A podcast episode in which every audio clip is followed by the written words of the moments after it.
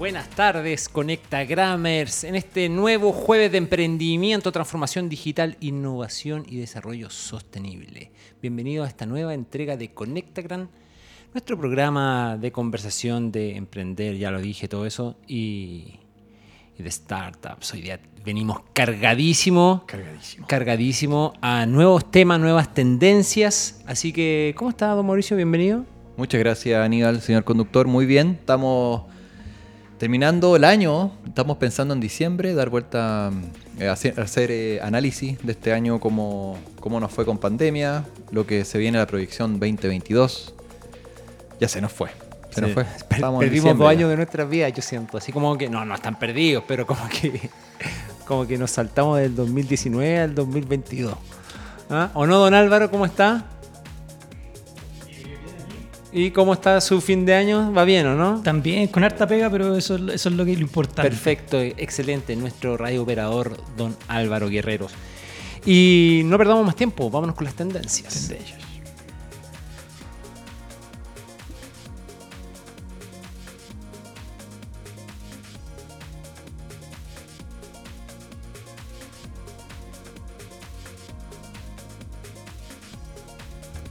Y este es una. eh, es una tendencia, eh, o sea, todavía no es tendencia, ¿eh? no sabemos para dónde va mucho. Es una realidad, es una realidad ya para muchos. Sí, o sea, yo creo En que pandemia. yo creo que ya está, ya está. Es la nueva realidad Las pandemia. cinco claves para invertir en el metaverso. O sea, ya, ya han salido notas de cómo, de, de qué, qué aspectos hay que considerar. Eh, Diario Financiero sacó una nota sobre este tema del metaverso. Bueno, expliquemos el metaverso. El meta, ¿cierto? Eh, como concepto es más allá y verso universo. Eh, el universo que- del Maya, para, que contextualizar. Y está muy de moda porque obviamente todo está arriba, en Así la es. nube. Así es. Ahí Y está la noticia. Las cinco claves. Y, y- y- y son cinco tips o cinco elementos claves que, que hay que considerar eh, según la nota. Industria es millonaria, ¿no? Una industria millonaria que al 2024 se proyecta que van a circular por ahí más de 800 mil millones de dólares. Una cosa poca. ¿Ah? O sea, estamos hablando de, de una cantidad muy relevante de transacciones, efectivamente. Elon Musk, Mark Zuckerberg, Jeff Bezos, Bill Gates ya están eh, implementando. De hecho, eh, Facebook dejó de llamarse Facebook y hoy día se llama Meta. ¿ah? en, en Meta. ese contexto. Eh, porque ya se prepara eh, todo el mundo virtual para efectivamente ser un nuevo universo eh, de donde vamos a transitar. ¿Cuáles son las implicancias de todo eso? Bueno, hay un montón de, de- interrogantes sobre eso. Acciones. Oye, ahora, como segundo punto, uno puede invertir para entrar en este nuevo mundo, en poder tener acciones de Microsoft, de Snapchat, Amazon, Alibaba Así y es. mucha, mucha Big Tech. Exactamente. Y, y los ETF, ETF, ¿qué son los ETF? señor? Exchange Trade Funds, que esas son inversiones en el exterior. Exacto. Y ahí- Ya se pueden hacer eh, en metaverso, ya las empresas que están haciendo desarrollo en torno a esta temática ya han presentado incluso crecimiento, de ahí decía la nota, sobre el 700% en lo que va de año. Entonces, realmente eh, está explotando. Y lo que me gusta a mí, mira, criptoactivos, los tokens. Ya se puede eh, invertir y utilizar em, algo parecido a esta arenera, a los sandbox, Sí. de videoju- videojuegos que ya utilizan la tecnología blockchain, donde vas a poder tener parcelas virtuales, tu sector inmobili- tu inversión en sector inmobiliario, algo que a usted le, Eh, interesa. ahí está, ahí está ¿Qué- bueno. qué tiene que comentar estuve ahí? revisando. Hoy no, día, imagínate que aquí ya se están transando propiedades virtuales. Seguramente van a, seguramente esto, este metaverso se va, va a confluir, seguramente todas estas tecnologías seguramente van a dialogar entre ellas y, y probablemente eh, pareciera que quieren que vivamos una segunda vida ahí. Hay, hay experiencia, hay experiencia sobre, sobre esa temática. ¿Usted digamos. dice alguno- Second Life. Había, U- hay un- una empresa del año, los años 90 por ahí que, que ya existe, digamos. Y hay algunos algunos ex candidatos que en el metaverso estaban ahí en el más allá, en el más allá. Oye, pero se acercaron bien acá, oye. Se acercaron acá, pero para que vean, todo se Sí. puede en el metaverso. Y, y bueno, obviamente, la última clave que yo creo que es la en más pañales, relevante. en pañales. O sea, industria en pañales. O sea, esto, es esto puro futuro. explotar. O sea, Es de parte del. Estamos en el desde. Mira, si, si a mí me... eh, eh, tengo un amigo que le gusta todo este tema de, de- de las cosas de Internet, crecer el negocio de Internet, y, y hizo una pregunta en sus redes sociales y dice, bueno, ¿qué te, qué te hubiese gustado hacer si pudieses viajar al pasado? Obviamente, eh, aquellos que somos más sentimentales le, le pusimos como respuesta, bueno, me gustaría eh, darle un, un beso a este ser querido que partió, qué sé yo, cosas así. Pero obviamente una chorrera de sus seguidores puso, no, me hubiese gustado comprar criptomonedas cuando estaban a 500 pesos, o sea, no sé. Y, eh, pero algo relevante, o sea, si me hubiesen dicho, a ver, invierte, invierte en Google mm, año 2000, año 1998. Tení- ocupamos Altavista en ese Ah, tiempo. claro, Yahoo. Google no era nada, ¿verdad? Eh, lo mismo.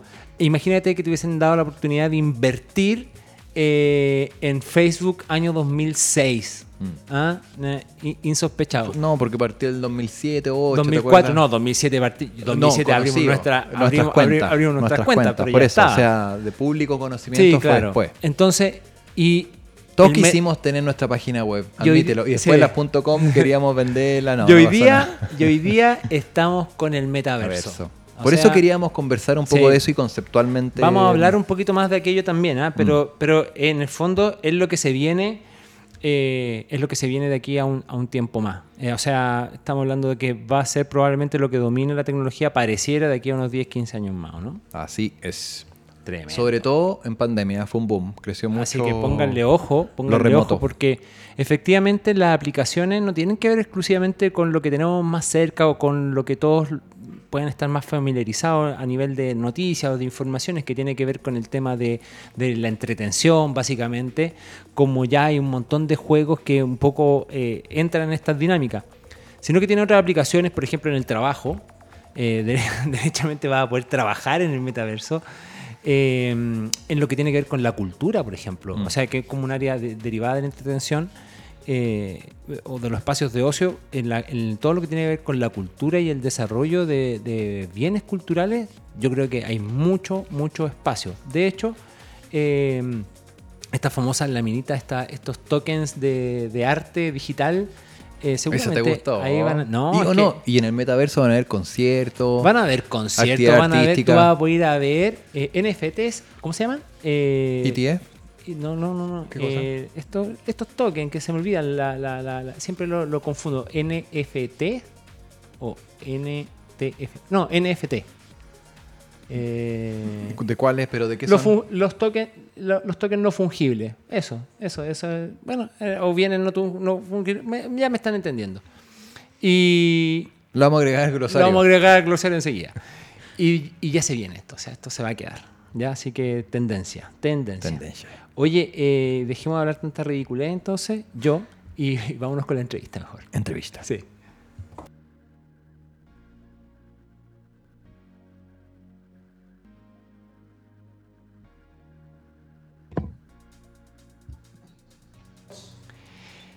Y se agranda el panel. De manera digital, vamos a viajar todavía el futuro o el presente. En el futuro, pero, pero no es mañana todavía. Y estamos, Mira. mira, estamos con equipo completo. Full team. Está con nosotros Mira, estamos todos de blanco los Core Angels. Core Angelanos. Presente usted, por favor, a todo el equipo Core Angels. Ahí veo el precio del directorio, Managing Partner, eh, Core Angels. Aquí tenemos a George Cargill por ahí en su, en su morada, remoto. ¿Cómo está ahí, George? Bienvenido. Hola, hola, partner, ¿cómo estás, Mauricio? Muy bien, aquí estamos, muy bien, excelente. Hoy día hemos invitado al equipo de Core Angels. Neil, ¿cómo- Nils, un gustazo verte. ¿Cómo estás, Nils? Igualmente un placer verlos a todos. Buenas tardes. Y vamos a tener... Pero presenten a la estrella. Eso, pero Eso. es que allá voy, Nils. Y tenemos un tremendo invitado que nos habla desde el futuro, nuevamente. Mira, al otro lado del nuevamente, charco. al otro lado del charco. don Daniel Olmedo, CEO. Cloudware es el in Enware. Eso. Eh, bueno, no sé cómo lo pronuncié, pero playenware.com. Un desarrollo de tecnología. Eh, mire, le vamos a decir a, Daniel que nos explique por qué esta invitación de poder jugar desde cualquier parte del mundo ha sido el desarrollo eh, en el que están trabajando ya hace un tiempo. y que Core Angels nos trae hoy día como súper invitado para que nos vayan contando su experiencia, qué es lo que han visto, qué, es lo que es atractivo de este emprendimiento y cómo van creciendo. Así que Daniel, bienvenidísimo, muchas gracias por recibir nuestra invitación. Muy, muy buenas a todos, muchísimas gracias eh, por la invitación a, a Conectagram. Eh, sí, como, como, bien comenta eh, Fernando, pues nosotros eh, somos un proyecto que, bueno, pues nació ya ahora unos tres años. La, la, idea o la visión y objetivo de, del proyecto que hay y que es la, matriz de todo, que es Enware, Cloudware, digamos que es la compañía detrás de, del proyecto y, y Enware es la, la, marca de la plataforma que estamos desarrollando. Y, y bueno, pues todo nace de, de, esa transición que ha habido en, en otras industrias del entretenimiento, ¿no? De, de, tener un iPod a tener una app en la que puedes escuchar música o tener un, un DVD, ¿no? De que, que, eso ha evolucionado a tener una app que puedas ver cualquier película, eh, pues esa transición digital y, y, lógica en el entretenimiento pues todavía no se ha visto asentada en, en la industria gaming, ¿no? Entonces, eh, nosotros pues con nuestro proyecto es, es la visión que, que tenemos y, y, digamos que la definición de Enware pues es una plataforma que te permite jugar a cualquier videojuego que tú tengas, eh, comprado por ejemplo en Steam, en Epic Games, puedas llevártelo a la nube y jugarlo en cualquier dispositivo, desde un ordenador antiguo hasta un móvil. Eh, pronto tendremos compatibilidad con Smart TVs y con, con, otro tipo de dispositivos. No, el sueño, el sueño de, de todos, eh, poder tener ahí. Estamos hablando ya de la revolución definitiva de la tecnología para videojuegos, ¿no? No sé si definitiva, bueno. pero, pero es, es, es, es como lo más avanzado que hay en este ámbito, digamos. Porque ya la maquinita sí. ya no es lo más importante, la básicamente. La consola que, que, que te consume, no sé, un presupuesto brutal eh, y que están todos esperándole que en la pandemia la Play 5 no llegó a ninguna parte. Eh, esto sería como viene a, a, romper con esa dinámica de lo que conocemos como son los videojuegos. Exacto, sí, para nosotros eh, digamos que es una, una transición lógica en la, en la industria no es una industria pequeña, la, la, industria de la música a nivel mundial el año pasado eh, facturó 21 mil millones, la del cine fueron 40 mil millones y, y, la de la industria de los videojuegos en total ha facturado aproximadamente unos 120 mil millones. Entonces, poder ser ese nexo o ese punto de acceso para todos los gamers que hay en el mundo, pues, pues puede tener un retorno bastante, bastante significativo. ¿no? Eh, y, y, bueno, y en esa línea... Eh, contando muy brevemente, pues eh, es, es, un poco eh, en el punto en el que estamos ahora, ¿no? de, de, de captar fondos. Eh, vemos un, el mercado latinoamericano muy, muy interesante. En esa apuesta pues, nos ha acompañado mucho Core Angels Pacific y, y, han sido bueno, pues los que han tenido la visión ¿no? de, de sumarse también a, a, la ronda de financiación que estamos llevando ahora mismo a cabo. Eso, démosle un pase a, a los partners de Core Angels. Mm. Muchachos, cuéntenos, George, Nils, ¿Qué, ¿Cómo llegan eh, ustedes a invertir de, de, de, desde acá, digamos, al otro lado, digamos? ¿Cómo, obviamente la hiperconectividad eh, lo entendemos, pero ¿cómo, cómo llega la oportunidad y cómo en el fondo eh, este tema de la inversión ya realmente podemos invertir desde acá? Que siempre es al revés, estamos buscando desde acá inversión hacia afuera. Muy buena pregunta. Y, y, bueno, y eso es parte también de, de uno de los, de los, factores diferenciadores de nuestro modelo Core Angels. Aprovecho de, de, dar las gracias a Daniel, que está en España. Allá son casi las 11, son las 11 y cuarto de la noche, sí. así que eh, se tomó un par de cafés antes de, participar Sin problema. en el programa. Sin problema. Bueno, mira, ¿cómo, cómo conocimos a, a, a, a, Daniel y todo su equipo? Fue producto de nuestra red internacional de Core Angels. De hecho, eh, eh, es una oportunidad que estuvimos analizando en conjunto con invitados por Core Angels en Madrid mm. y donde también estaba participando Core Angels Barcelona. Por lo tanto, eh, finalmente, eh, después de un análisis que, hicimos en forma conjunta eh, y, en base a, la expertise de cada uno de los, de, la, de, la, de, la, de los grupos de Core en nuestro caso eh, decidimos eh, invertir y más que invertir, coinvertir. Por lo tanto, estamos entrando en esta oportunidad de esas agrupaciones de Core Angels en distintas partes como les decía, en Barcelona, Madrid y, y, y, y Pacific, que está basado en Santiago de Chile, pero eh, con foco en todo Latam y Asia Pacífico. Por lo tanto, eh, así llegamos a ello, una oportunidad que nos interesó mucho, justamente por lo que comentaba Daniel, que, que es el potencial que existe no solamente en todo el mundo, sino eh, en, en, Latinoamérica hay un grupo importante de usuarios y, usuarios incluso en lista de espera que son de, de, nuestra región de Latinoamérica. Ahí tú corrígeme, Daniel, pero creo que es un 30% de los usuarios aproximadamente. Eh, Sigue creciendo el porcentaje, pero sí. Al menos un 30%. Bueno Por lo tanto, nosotros lo que, lo que buscamos también como, como un fondo de, de especial donde somos los aportantes ángeles es poder aportar con nuestra expertise, en, en este caso en que Core Angels pueda tener una buena aceptación en nuestra región, tener un buen landing y apoyarlos con, con lo que sea. Hemos nombrado como uno de nuestros eh, encargados, embajadores, podría decirse, en el comité advisory a nuestro miembro Wilson Pice, que también es parte de, de, Microsoft eh, a nivel regional. Así que en ese sentido estamos muy contentos y, esperanzados también del éxito de este proyecto en un futuro cercano. Eh, George, Nils, ahí, ahí, puedo dar el pase a, a Nils eh, eh, para complementar y consultando ¿cuál, es, cuál es la ventaja precisamente que Core Angels haya nacido en Portugal, con su, con su sede en España, en Barcelona, Core Angels Barcelona, ahora ya llegó Pacífica hace un par de meses. ¿Cómo es esta oportunidad versus también otras que van a venir? Eh, y, Core Angels Pacific va a poder ser parte de, esta, de estas nuevas startups que están saliendo ya en, Europa, en, Asia, el Ring of Fire. ¿Cómo cuéntanos un poquito eso? Bien, bueno, buenas tardes a todos. Em, a ver, yo creo que acá confluyeron varios temas, más allá de lo que de buena forma George está mencionando, eh, complementando el hecho de que por una parte, hay experiencia y expertise dentro de la red de Pacific, pero también en los otros capítulos. Y coincidimos desde el punto de vista del negocio, de la disrupción y del éxito comercial que puede tener la, la, iniciativa.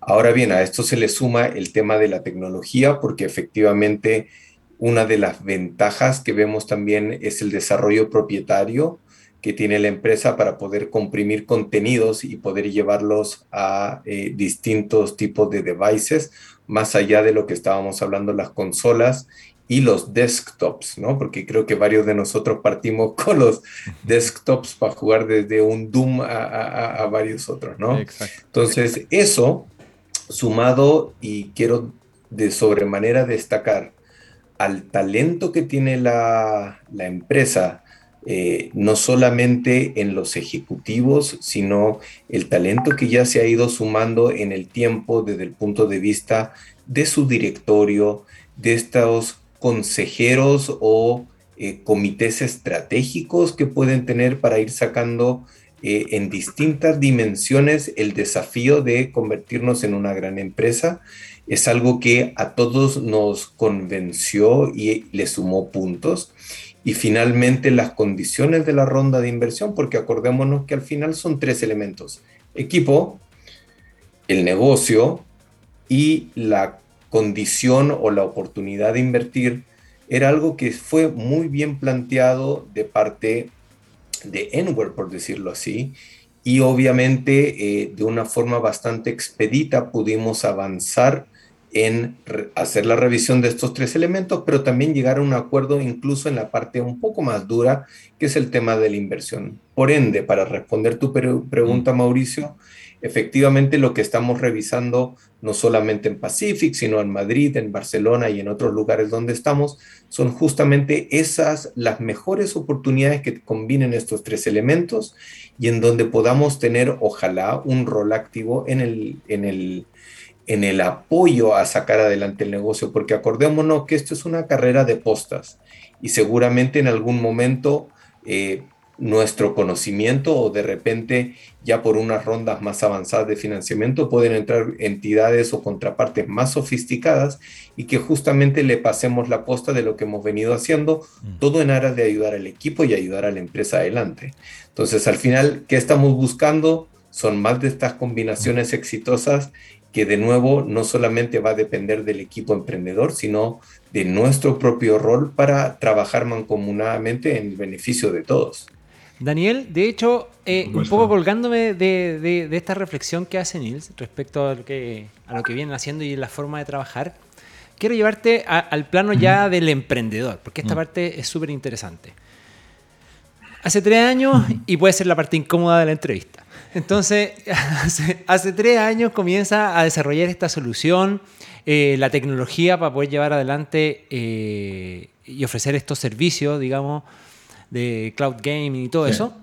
Y, seguramente un apasionado por los juegos, los videojuegos, va avanzando, empiezan a desarrollar y ya empezamos a escalar. Ya empezamos a esto de que tengo que buscar financiamiento. Tu desafío seguramente como CEO era una combinación de hacer de todo un poco pero hoy día te tienes que enfrentar a la relación directa con los inversionistas, con los ángeles, que te quieren ayudar a hacer crecer la guagua, como le llamamos nosotros, eh, al bebé, digamos, y te quieren y, ya empiezan a opinar. Empiezan a opinar de, que no, es que no le des tanto de esto, es que hay que darle de esto. ¿ah? ¿Y cómo ha sido para ti esa experiencia de trabajar con el equipo de Core Angels?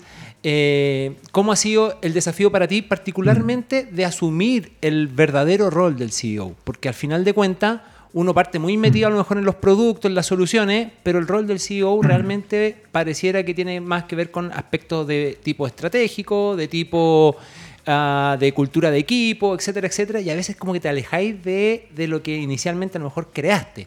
Entonces, ¿cómo ha sido esa experiencia para ti? Cuéntanos un poquito para, ayudar a, y darlo a conocer. Pues, oye, lo, primero, muchas gracias por la pregunta. Eh, es verdad que es, una pregunta que da para, una respuesta con muchos detalles, ¿no? Pero, pero por intentar eh, resumirlo un poco, eh, sí que es cierto que pues, no, es la primera ronda de financiación que, realizamos, ¿no? El, año pasado, justo con el tema de, del COVID, empezó el cierre de de, establecimientos aquí en España y fue justo cuando tuvimos que ir al notario también eh, con, guantes y con mascarilla allí a firmar.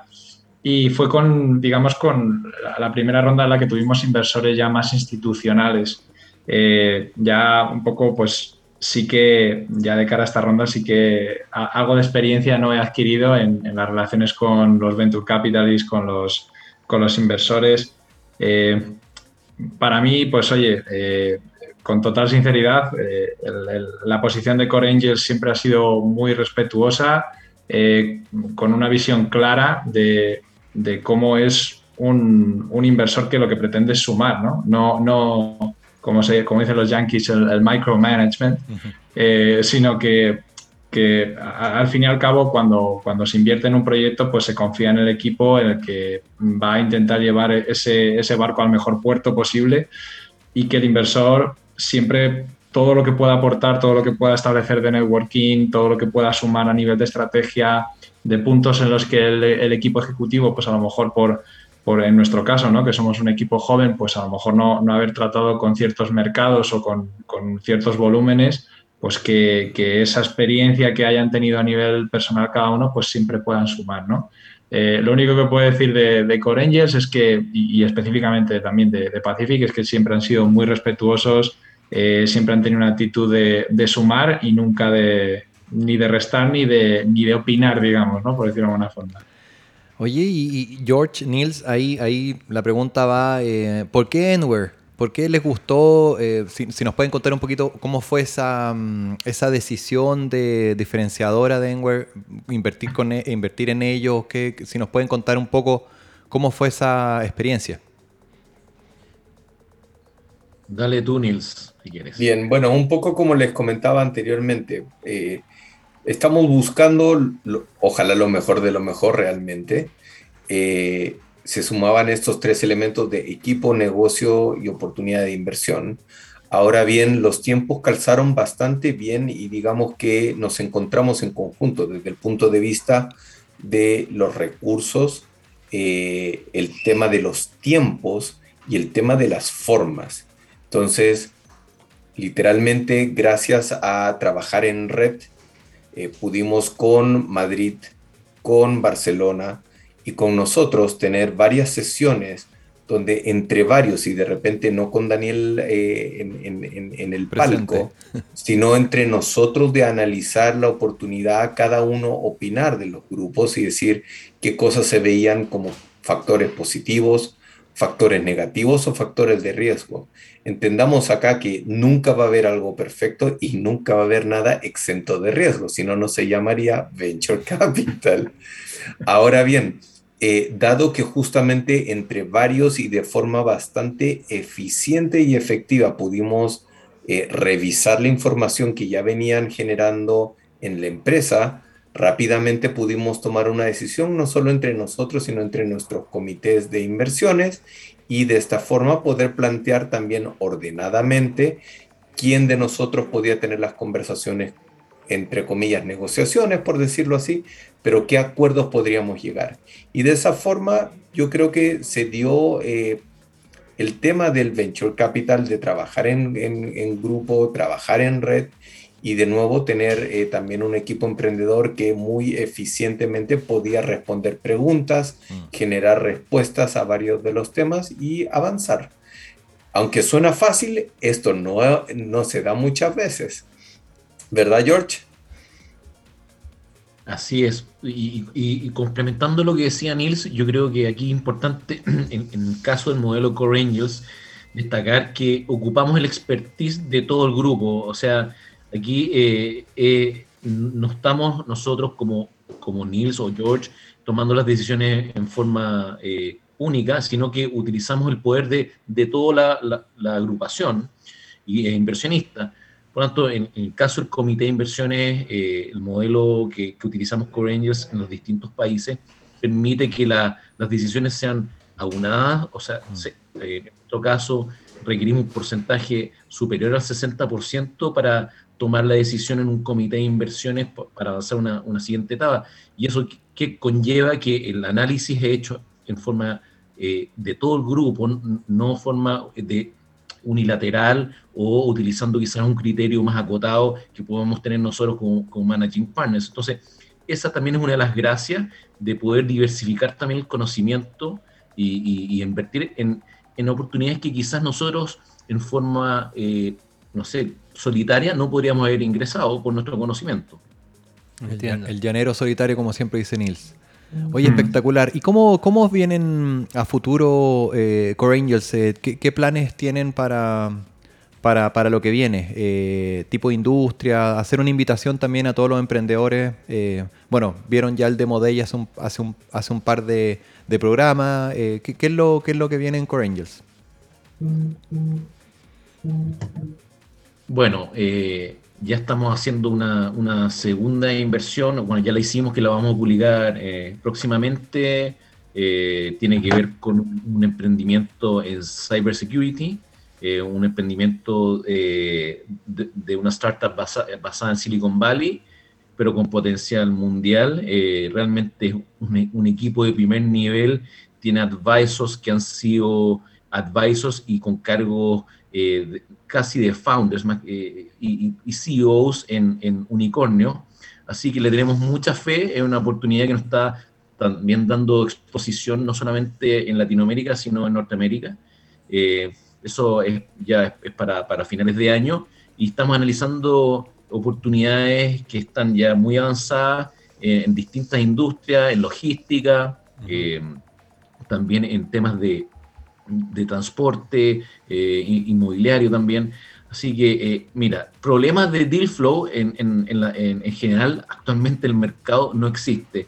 Ahora, en realidad, eh, nosotros estamos tratando de, de, alguna forma, ser un poquito más sofisticados en, nuestras elecciones basado en nuestra expertise, donde podamos realmente ayudar y, no, no, no necesariamente buscar oportunidades que, puedan ser rentables en el, mediano plazo, sino donde podamos realmente sumar. y estamos sumando nuevos miembros, ya somos casi 15 en estos primeros meses de operación. Eh, yo creo que de aquí al primer trimestre del próximo año vamos a superar los 20 integrantes eh, y yo creo que ya a fines de año eh, vamos a llegar a, nuestra meta de, inversionistas de, esperamos, 40 miembros. eso básicamente, no sé si tú quieres agregar algo más sobre lo que se viene también, Nils. Lo que se viene muy importante, apoyar a Daniel y a todos los Danieles, que porque es la parte que invertir es fácil. Ahora viene lo entretenido que es trabajar en conjunto. Eso, Daniel, Daniel, y un poquito, un poquito para ir cerrando ya, el, el cronograma no, no, no para. Eh, cuéntanos, Daniel, estuvimos comentando el metaverso, todo lo que se viene, que es un universo nuevo, literalmente. Cuéntanos, ¿en qué es lo que se viene eh, para Enware? En lo que, bueno, lo que ya 2022, cómo, cómo están proyectando el crecimiento en el contexto de de todo esto nuevo que ya está explotando, ya que definitivamente ya se está instalando? Sí, pues eh, bueno, lo que es específicamente para Enware, pues eh, digamos que el mercado de, del cloud gaming, como decía antes, pues eh, el, potencial que tiene ser ese nexo en, en, la industria del gaming. Métricas interesantes, pues un, tercio de la población mundial juega videojuegos. de esos, la mitad se consideran casuales y, entre ellos eh, es otra mitad se consideran eh, jugadores de, PC. Eh, ahora mismo, con el estado actual que tenemos de la plataforma, pues, pues ese es el techo al que, que podríamos llegar, ¿no? De, jugadores, específicamente también en métricas de, tiendas en las que puedas, digamos, sincronizar videojuegos y, y, jugarlos en la nube. usuarios por ejemplo, de, Steam, Epic Games, pues estas, estas tiendas tienen aproximadamente unos 120 millones de usuarios activos mensuales. Eh, digamos que eh, ese es un poco el techo al que podríamos llegar. Nosotros creemos que el cloud gaming puede ser ese nexo. Hay un interés, digamos, bastante manifesto ¿no? de, usuarios. No, todavía no hemos empezado a, invertir, digamos, de manera agresiva en marketing, todo lo que hemos generado de captación ha sido de manera puramente orgánica y ya tenemos a, la, gente que tenemos en lista de espera ya se cuenta en, centenas de miles de usuarios. Eh, entonces, creemos que pues este año ya va a ser bastante incipiente para nosotros. Eh, digamos que todavía, bueno, pues ha sido un proyecto eh, que realmente es complejo, ¿no? Porque no, no es un modelo deep tech B2B que ofreces a empresas, cumples SLAs pero tampoco es un modelo B2C en el que únicamente te enfocas en hacer marketing, ¿no? sino que tiene un poco la dificultad de ambos mundos. ¿no? Entonces hemos estado estos años centrados en la tecnología, en la plataforma, en dar un buen servicio.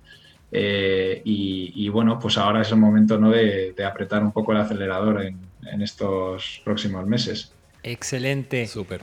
Al equipo de Core Angels, George, Neil, Daniel Olmedo, CEO de Enware, muchas gracias por su tiempo, muchas gracias por su experiencia y por la, y, la experiencia que están viviendo en tiempo presente.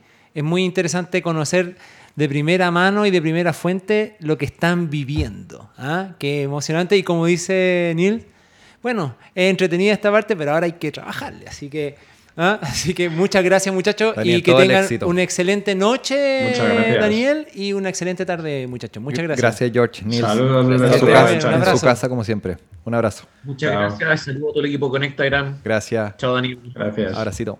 Y continuamos con el cronograma que no para, estamos un poquito... ¿Vamos al contenido rapidito? Vamos, no, mira, no, no vamos a ir nada con el consejo. O sea, vamos a ir con el consejo, pero no vamos a saltar el consejo. O sea, porque estamos contra el reloj. Porque en el consejo venía el glosario y íbamos a hablar de grow hacking. Pero ¿sabes qué? Preguntemos aquí. Te voy a un experto mejor. Vámonos con la entrevista nomás. Vamos.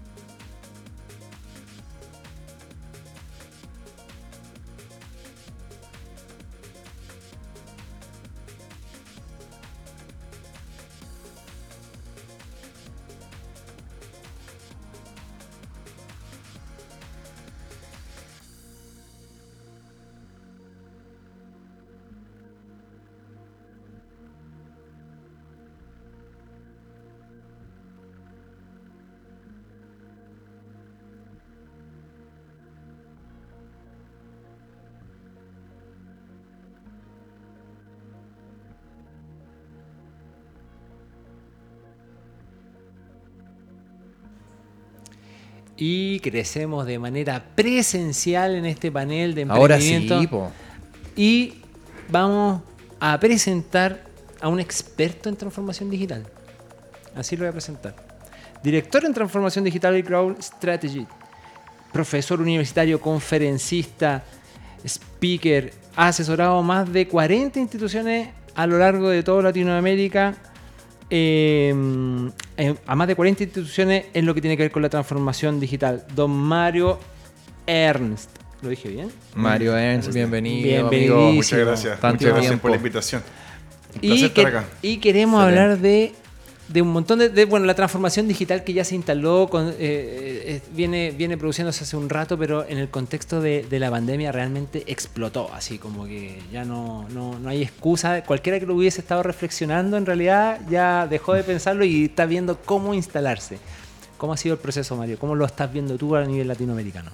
Ha sido bien interesante eh, por lo que tú mencionas. Hoy día la, la adopción digital por parte de los clientes y de las empresas ha sido aceleradísimo. Hoy día, eh, no hoy día, sino que ya hace estos últimos dos años ha habido una fiebre en términos de subirse al mundo digital. Hoy día cualquier compañía que no está en lo digital queda fuera de, de la jugada. Entonces, eh, por lo menos para nosotros, eh, desde ese punto de vista, la pandemia ha sido un, un gran aliado. Oye, excelente. Y, y tú después, bueno, has tenido una vasta experiencia en, en temas de transformación digital y hoy por hoy has eh, apadrinado más a un concepto súper relevante que para mucha gente, nuestros auditores, tal vez no entiende. ¿Qué, qué es el growth hacking, este famoso Eso. concepto? Ahí queríamos llegar. Sí, de la transformación digital eh, me di cuenta que el desafío principal de las empresas no tenía que ver con la incorporación de tecnología, Mm. sino que más bien con cómo crecer en clientes. Entonces empecé a investigar cómo lo hacen las empresas nativas digitales, cómo lo hace la empresa de Silicon Valley, y de alguna manera me di cuenta que hay una metodología que es venta en el mundo digital que es muy distinta a la venta tradicional. Así. Las empresas tradicionales tenían un core principal en vender sus productos por los canales tradicionales, pero cuando nos fuimos al mundo digital, solo se preocuparon de crear una plataforma, una página web, hacer marketing digital y pensaban que con eso era suficiente. El problema es que no tenían un crecimiento en clientes, por tanto se generaba una oportunidad importante para, para una empresa que los apoyara en esa, en esa línea. Lo que, lo que los inversionistas siempre hablan de la atracción. ¿Cómo genero atracción? Eh, acerca un poquito más el micrófono, Mario, para que... Ahí.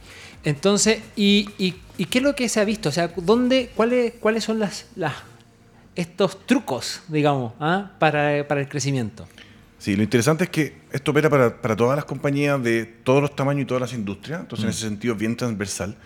Pero estos trucos son muy a la medida, es decir, depende del tipo de empresa, ni siquiera en la misma industria. O empresas que operan con el mismo producto en distintos países tienen distintas eh, oportunidades de generar estos trucos de crecimiento. Eh, ¿Cuál es el, el gran desafío para las compañías tradicionales? Es que estos trucos son trucos tecnológicos. No tiene que ver con eh, estrategias comerciales tradicionales. Y por lo tanto, como las compañías tienen sus equipos comerciales que normalmente no tienen capacidad tecnológica, entonces ahí se genera una brecha importante. Eh, los trucos pueden ser desde integrar tecnologías de forma rápida para llegar por nuevos canales a clientes, o también generar un proceso de onboarding que se llama, que sería como el proceso de venta digital, la experiencia del cliente digital, que tenga automatizaciones y que permita llegar a un gran volumen de clientes en la punta, pero transformar esas visitas en venta realmente y no solamente en visitas. Ahí entonces los conceptos de SEO, marketing digital, todo lo que son el, tema de la comercialización de, forma eh, remota, ¿cómo, ¿cómo ha sido justamente eh, esa- esas compañías análogas eh, que tienen ese gap a los nativos, nativos digitales? Es difícil, pues ahí tú tienes que entrar a su cabecita y medio cambiarle lo, el, cómo la adopción del marketing, el procesos comerciales, cómo ha sido ese trabajo con los análogos más que con los nativos digitales. Sí, el principal desafío es ese, es cultural, igual que la transformación digital, el tema no es tecnológico, es cultural. Eh, principalmente de entender que los paradigmas de venta en el mundo digital son distintos. Entonces las técnicas son diferentes, la estrategia está muy enfocada en la experimentación. Por lo tanto, la estrategia no es como en el mundo tradicional que uno define su estrategia comercial, que puede estar todo un año con su estrategia comercial.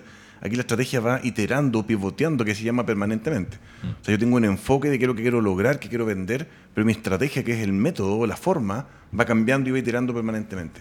Tiene que ver mucho más con, con el método científico, con probar cosas, con, con eh, ir, ir detectando dónde están mis fricciones dentro del proceso y generando ex- mucha experimentación. ¿Y dónde está el gran cambio de mindset? Que a las compañías tradicionales les gustan los proyectos que ellos saben que van a funcionar. Entonces me preguntan, bueno, pero ¿esto qué vamos a hacer? ¿Cuánto va a impactar? ¿Cuándo van a crecer las ventas? ¿En qué volumen? Y eso no es posible saberlo porque la experimentación hay muchos, muchos procesos que no todos funcionan. Algunos funcionan y esos te pagan eh, todo el resto del proceso. Es como lo- los capitales de, de- de capitales de riesgo. De riesgo que hablábamos recién. que hablábamos recién, exactamente. Entonces, ellos saben que invierten en muchas compañías, no todas les va bien, pero la que le va bien tiene un crecimiento tan exponencial eh, que finalmente paga todo el proceso completo y tiene su, su rentabilidad. Y, y ahí, Mario, bueno, tu, tu experiencia como conferencista en Latinoamérica, eh, ¿cómo está Chile en el concierto de nuestros vecinos? Considerando que, lógicamente, hay países que están mucho más avanzados que otros, eh, normalmente hay muchas compañías chilenas que se abren hacia, hacia nuestros vecinos y tienen operaciones en, en- en toda Latinoamérica. ¿Cómo es ese gap de algunos países que tú llegas que están un poco más atrasados, algunos más avanzados? ¿Cómo ha sido esa experiencia con, lo- con los países de la región, dada tu perspectiva eh, regional? Sí, yo creo que en Chile tenemos un gap importante. Eh, hay países como Argentina, por ejemplo, que están mucho más avanzados en esto. El concepto está bastante más transversal y más conocido. En Chile la mayoría de las empresas ni siquiera lo escuchó. Entonces yo creo que tenemos un gap importante en conocer estas nuevas prácticas digitales, comerciales digitales. Eh, hay países que es impresionante cómo han entrado en esto de forma rápida, como México, Perú, Ecuador, eh, Colombia también. O sea, yo creo que el resto de la región, por alguna razón que no me explico, ha avanzado en este tema en particular más rápido que nosotros. ¿Tendrá que ver con, con este aspecto cultural de la, de, digámoslo, de, de los directorios? Dilo, de- sí, ¿Son sí, más es que- anticuaditos? Es que, es que, Análogos. es que eh, bueno, usted tiene más experiencia, señor, que yo, pero usted los conoce en vivo y en directo. Yo tengo, los veo en los diarios nomás. Pero, pero digámoslo, o sea, estamos hablando de señores que, que si la cosa funciona o viene funcionando, ¿para qué lo voy a cambiar, digamos? ¿Eh? Esa es como la lógica detrás, en general. ¿Sería ese definitivamente el mayor, la mayor dificultad? Yo creo que es un elemento, yo creo, creo que Chile es muy conservador, entonces cuando le decimos cambia el mindset o cambia la estructura, cambia los paradigmas, nos cuesta, nos aferramos mucho a nuestra historia exitosa empresarial. Entonces de alguna manera si ha funcionado, como tú dices, si hemos ganado plata, ¿para qué vamos a hacer algo distinto? Entonces cuesta eh, entrar a estos conceptos nuevos. Estamos demasiado preocupados en la última línea, capaz. El problema es que la última línea está en riesgo hacia futuro. Exacto. Hay un riesgo Sí, pues, estratégico de no, de no Pan evolucionar. para hoy. Exacto. cual. Y, y ahí en, en- en ese caso, ¿cómo lo ves por industria? Porque bueno, hay industria, siempre hablamos de la industria financiera, que es un poco más, la fintech, que es un poco más evolucionada, siempre va, va en la vanguardia, pero hay industrias tal vez que están muy atrás, el, agro, que es que muy... ¿Cómo está el, el tema de transformación digital en- en- por industria? ¿Cómo lo ves? ¿Quiénes están más atrás? ¿Quiénes están más adelante? ¿Cómo, cómo lo Sí, le- lejos, eh, retail y banca, yo creo que son los que están en la punta, eh, porque también están más, están más amenazados. Hoy día se está reconfigurando la industria, es mucho más, más fuerte Sí. para ellos. Eh, lo sigue la industria. Tienen mucho más competidores mucho más también, competidores, claro. mucho más que, nuevos que son y Feroz. que son nativos en lo digital. Digital, digital. Exactamente. Eh, después yo creo que lo sigue la industria aseguradora, también ha entrado con bastante fuerza. La inmobiliaria también se está reconfigurando bastante fuerte.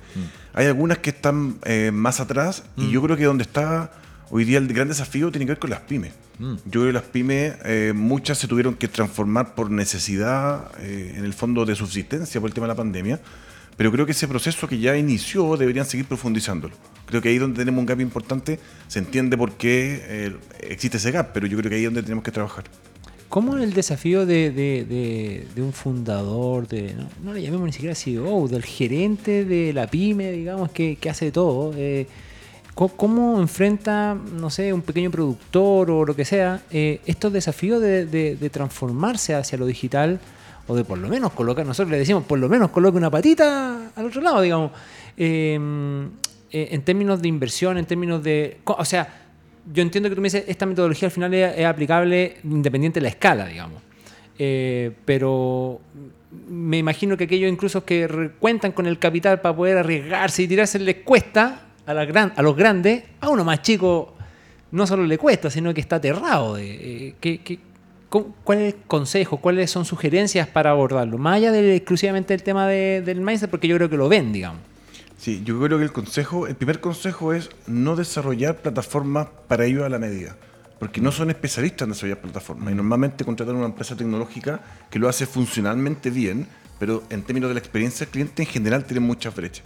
Hay muchas plataformas que ya están listas, que tú la arriendas, lo, co- lo contratas como servicio mensual, que tienen costos bastante bajos, entonces estamos hablando de plataformas por ejemplo, para ventas digitales que pueden costar 100 dólares mensuales, o sea, es, una, es asequible para, Claro. para cualquier compañía. Y ya tienen estándares internacionales y ya Mm. saben cómo funciona y cualquier mejora lo implementan para todos sus clientes en el mundo.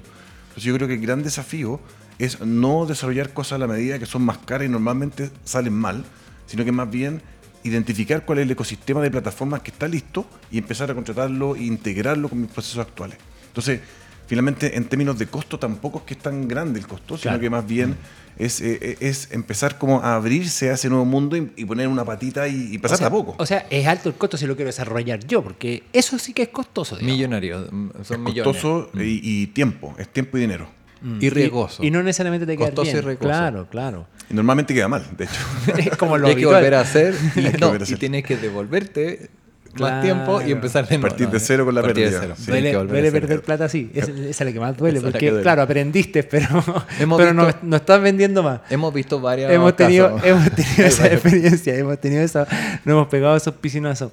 Oye, y ya, ¿y qué es lo que viene en general? ¿Cómo lo ves tú? En, ya, seamos positivos. ¿Cómo, o no sé, pero cómo viene el año? Que el- el- pensemos en 2022. que ¿Cómo viene la transformación en 2022, dado el contexto eh, post-pandémico, llamémoslo así? Yo creo que post pandemia va a caer un poco la intensidad del uso de canales digitales, pero va a seguir mucho más alto que lo que traíamos pre-pandemia, claramente. Eh, yo creo, creo que hoy día estamos en Chile en un momento bien turbulento por muchas razones sociales, políticas, eh, que creo que va a ser un año que probablemente va a ser a lo mejor más lento eh, que lo normal, porque hay mucha incertidumbre probablemente. Pero a nivel digital, en términos de, de negocios digitales, yo creo que van a haber muchas oportunidades para los que, los, los que aprovechen rápidamente. O sea, creo que el tema de- del tiempo, el, el famoso time to market que dicen los gringos, eh, es fundamental. O sea, hoy día los que entren primero van a ganar un pedazo del mercado y se van a posicionar en el mundo digital con mucho más fuerza que los que sigan observando y sigan resistiéndose a un proceso que no tiene vuelta. Claro. O sea, el- los procesos, estábamos hablando, ya tercera vez que lo voy a nombrar hoy día, parece que va a Dígalo. ser el tema, este famoso tema del metaverso y todo eso, eh, como que al final realmente esta cuestión va avanzando a una velocidad que... ¿Cuánto, cuánto tiempo avanzamos en estos dos años? Eh, porque ahí yo he leído estadísticas que decían, no, evolucionamos o avanzamos lo que sí íbamos a avanzar en 5 o 6 años, lo avanzamos en 1 o 2, digamos. ¿Cómo se viene? ¿Esto realmente viene más acelerado de lo que sospechamos? Sí, yo, yo creo que sí, porque las tecnologías están avanzando demasiado rápido, de forma exponencial. Entonces hoy día no tenemos la capacidad como compañías, ni siquiera como personas, de poder adquirir estos avances a la velocidad que los avances están ocurriendo. Entonces siempre vamos a estar un poco más atrás, por eso que es importante agarrar esta, esta agilidad, esta velocidad, incorporar estos elementos, porque cada día que pasa voy quedando más lejos de, de- de lo que está ocurriendo en la punta. O sea, se nos viene el 5G, ya empezaron con las pruebas. Hoy día leía que Así ya es. incluso partieron haciendo mamografía y todo el cuento, que es como donde se le ha dado más, más- más énfasis, Wow. con 5G en Chile. Entonces, esto realmente avanza de manera estrepitosa. O sea, no, en cualquier momento no nos damos cuenta y es todo así con unos lentes así puestos y hacemos todo así. Yo creo. Mm. O no sé, a lo mejor estoy exagerando porque preparé la pauta hoy día, entonces estaba como, quedé como sobre... Entusiasmados. Claro, así como que me pasé el rollo, vamos a andar todos con estos lentes como Tony Stark. Así To- como todo viendo, meta. viendo cosas To- y viendo todo toda- meta lo- toda la Zuckerberg. publicidad, todo minimalista y todos los lentes. No sé, me, lo- me Eh, pasé el rollo. que sí. Y para allá va, sí. Puede Parece ser, ¿o no? sí, Sin duda, sí. Oye, y ya, y ya y en Chile, pa- eh, ¿cómo, ¿cómo podemos avanzar? ¿Cuál, cuál, ¿Cuál estrategia? Ya nos dijiste, parte chiquitito, busque el... Ok, pero supongamos que yo quiero realmente transformarme digital. Voy a poner el caso personal. Ya, la el consultoría gratis. La el- consultoría el- gratis. el más análogo La posible. consultoría... Usted. Un- no, no, no, no, si yo no estoy tan así. Una, un, un- un estudio jurídico, una corredora de propiedad. Estamos hablando de servicios profesionales muy típicos. ¿Cómo uno dice, ya, ¿sabes que me quiero pegar realmente? Transformar esto. ¿Cómo, cuál, cuál es el desafío para uno? De realmente decir, ¿sabes que lo voy a hacer 100% digital esta cuestión? Sí, el desafío eh, es, es- es bien como, como de enfoque, en el sentido de que no es hacer lo mismo que estoy haciendo ahora por un computador. No es llevar mi negocio hacia venderlo por un computador, sino que es hacer negocios digitales. Entonces, en el fondo tengo que pensar mi modelo de negocios completo. ¿Cómo me aproximo? ¿A qué segmento estoy apuntando? ¿Cuál es mi propuesta de valor? ¿Cómo me diferencio? ¿Qué tecnologías uso? Eh, cómo hago el proceso de contratación, de postventa. O sea, en el fondo tengo que mirar mi negocio completo y repensarlo completo. ¿Qué alianzas hago en el mundo digital? ¿Con qué ecosistemas me conecto? Hay un, hay un modelo, por ejemplo, que es muy exitoso que tiene que ver con, con los marketplaces. El concepto principal de marketplace, resumiéndolo para no dar la lata, eh, tiene que ver con que yo no solamente hago mi página y vendo mis productos, sino que me junto con otros que venden también sus productos, traemos mucho más flujo entre todos y yo me beneficio también del flujo que están vendiendo mis partners o, mis compañeros dentro del, del, sitio. Entonces, en el fondo, es como la lógica de pensar, si yo pongo un local físico mm. y lo pongo en un lugar que no pasa nadie por ahí, nadie me va a comprar. Lo quiero poner en un lugar donde hay mucho tráfico de gente. Exactamente. En el mundo digital es lo mismo. Es como me meto en el tráfico digital. Mm. Los libros en San Diego, las ópticas en Miraflores. ¿ah? Como que hay barrios de, de eso, digamos, que tú andas buscando. En el digital pasa lo mismo. También hay barrios de eso, entonces tengo que ponerme en ese barrio más que preocuparme de mi página web que quede bonita, porque igual no va a llegar nadie. Como me meto en el barrio digital donde la gente está buscando los productos que yo estoy vendiendo. Tremendo. ¿Viste? Yo te dije. Te dije. Oye, vamos al. Joven. Contenido nos trajo un contenido esta semana. Qué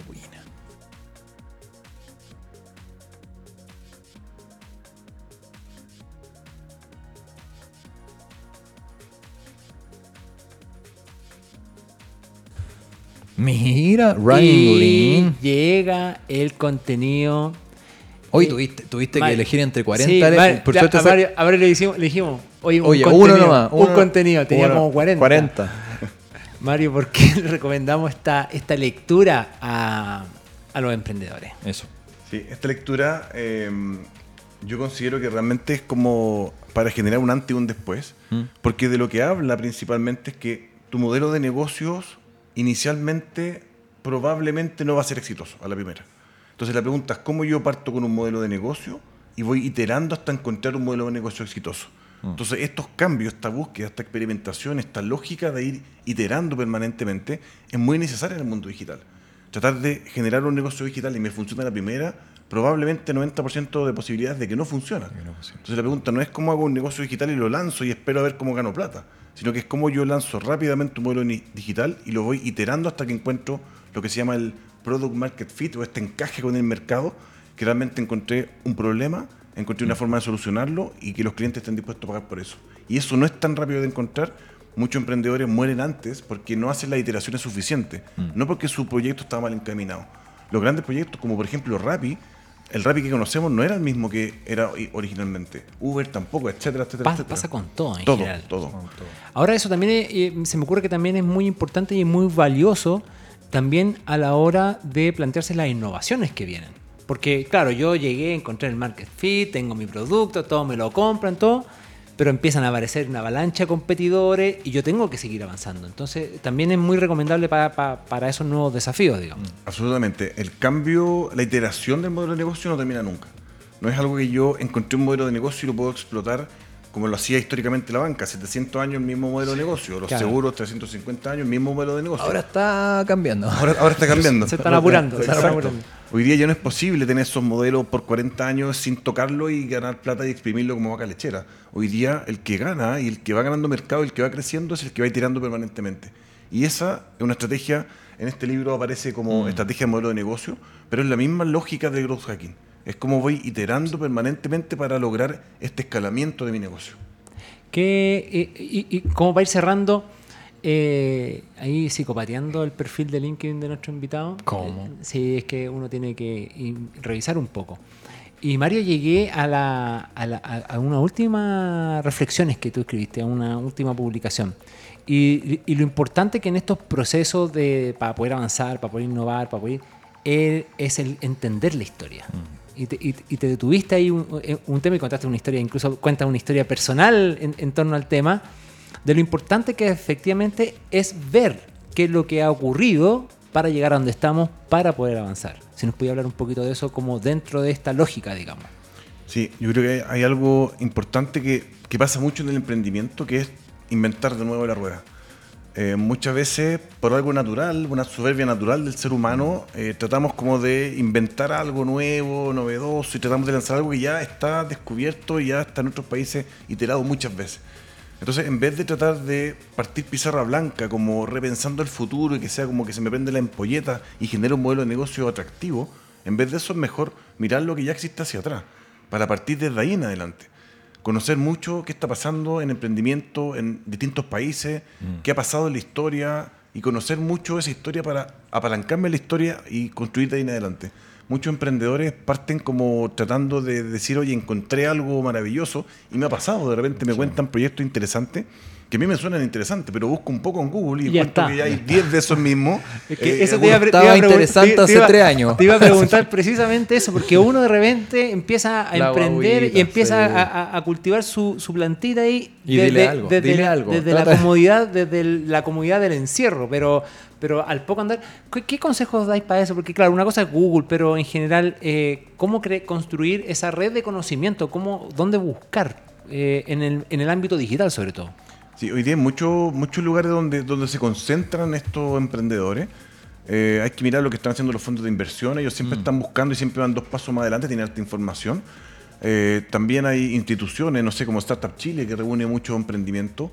Eh, mucha gente que trabaja en algunos cowork también, que ellos hacen eventos de innovación y presentan sus empresas.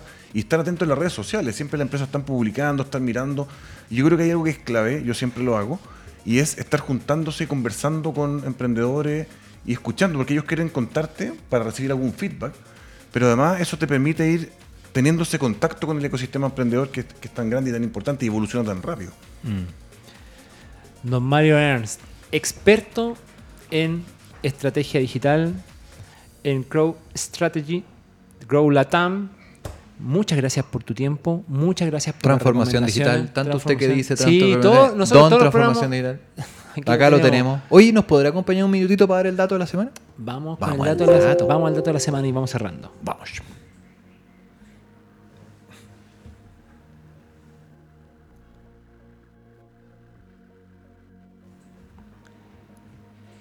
El dato de esta semana, imperdible encuentro internacional de emprendimiento e innovación. Mira. Es un abierto y gratuito invitación para todo el ecosistema. Imagínate, se, se fueron lo grande, ¿verdad? El 10 y 11 de diciembre en el Estadio La Corfo, ahí en Las Condes. Este evento que, mm, que encabeza eh, Daniel Dacaret, que lleva hace un rato ya hablando, que partimos con los asados, ¿te verdad? Que parecían los asados de, de emprendimiento y todo eso. Y, y ya van creciendo. Así que imperdible, es gratuito, ya lo saben, 10 y 11 de diciembre. Eh, se puede registrar, inscríbase ahí, obtenga su entrada, etmday.org y ¿qué más quiere decirle? Tiene aquí la recomendación de Mario eh, fue precisa, sea, como vaya, vaya ese tipo de, de- de encuentros, a ese tipo de espacio hay que participar. Antiguamente uno iba con la tarjeta, iba con una chorrera y, y- y- Escaneame la y cuestión. como que la misión era como repartir tarjetas. Pup. Ahí, hoy día puede hacerlo un poquito más. Escane- más- Escaneeme el link. el. Exacto. Don Mario Ernst, muchas gracias por, por tu tiempo y por Tremendo tu, por tu invitado. experiencia. Muchas gracias a ustedes. Oye, su casa acá para cuando quiera venir, a la radio nomás. Muchas gracias. Don Mauricio Benítez, Muy bien, Aníbal, hoy día. muchas gracias. Quedó el glosario pendiente. ¿ah? Glosario. Quedó el glosario pendiente. Ya lo vamos a. la Vamos próxima a semana. analizar. Eso. Porque ¿qué- ¿con qué palabras quedamos? Las compensaciones. Las compensaciones De alto- bancarias alto de valor, alto bajo- valor, bajo valor para las fintech. Así que pónganle ojo. La próxima hablar. semana vamos con eso. Don Álvaro Guerrero, muchas gracias. Nos vemos. Chao. Se.